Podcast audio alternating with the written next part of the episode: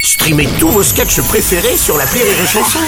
Des milliers de sketchs en streaming, sans limite, gratuitement, gratuitement sur les nombreuses radios digitales Rire et Chanson.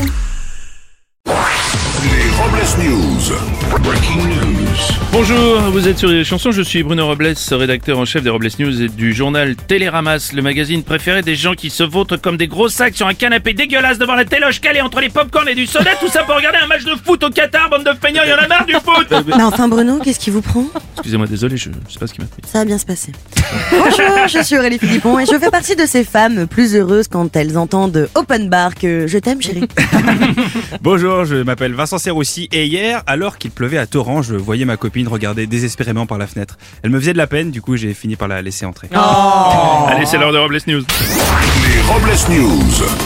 L'info du jour, Coupe du Monde et on espère qu'on va pas se prendre des bleus. Avec ce soir l'équipe de France qui rentre en piste pour son premier match face à l'Australie.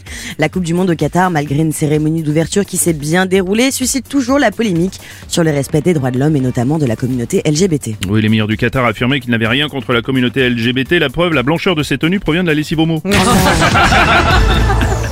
Une info Coupe du Monde et de deux. Et euh, lors du match d'ouverture entre le Qatar et l'Équateur, certains supporters ont quitté la rencontre à cause de la climatisation trop froide dans le stade. Le Qatar qui maîtrise le froid depuis des années, hein, après avoir déjà refroidi des journalistes et des opposants.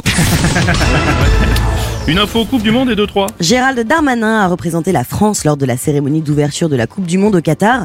Le ministre qui défend toujours son projet de loi sur l'immigration, consistant à régulariser les sans-papiers dans les secteurs qui manquent de main-d'œuvre. Oui, Gérald Darmanin, accompagné d'ouvriers sans papier, a profité de sa venue au Qatar afin d'apprendre à couler les immigrés qui ne feraient pas l'affaire dans le béton. Oh. non, non. Dans presque un mois, c'est Noël Mm, mm, Oh putain, ça fait du bien. Allez-y, Vincent. Euh, merci Bruno. Euh, en effet, à l'approche des fêtes de Noël... Euh, Excusez-moi. Attendez. hop, hop.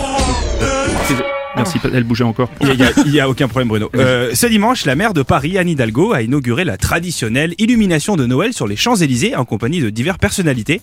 À noter quelques changements cette année avec l'extinction des feux à 23h. Mais aussi les lumières qui seront remplacées par des flashs de radar de fixe et s'en suivra un chant de Noël interprété au marteau-piqueur.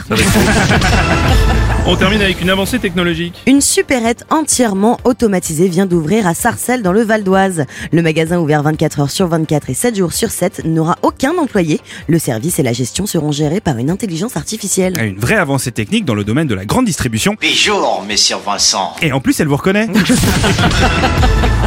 Aurélie, la définition du jour peut-être Bar, nom masculin désignant une crèche collective pour adultes.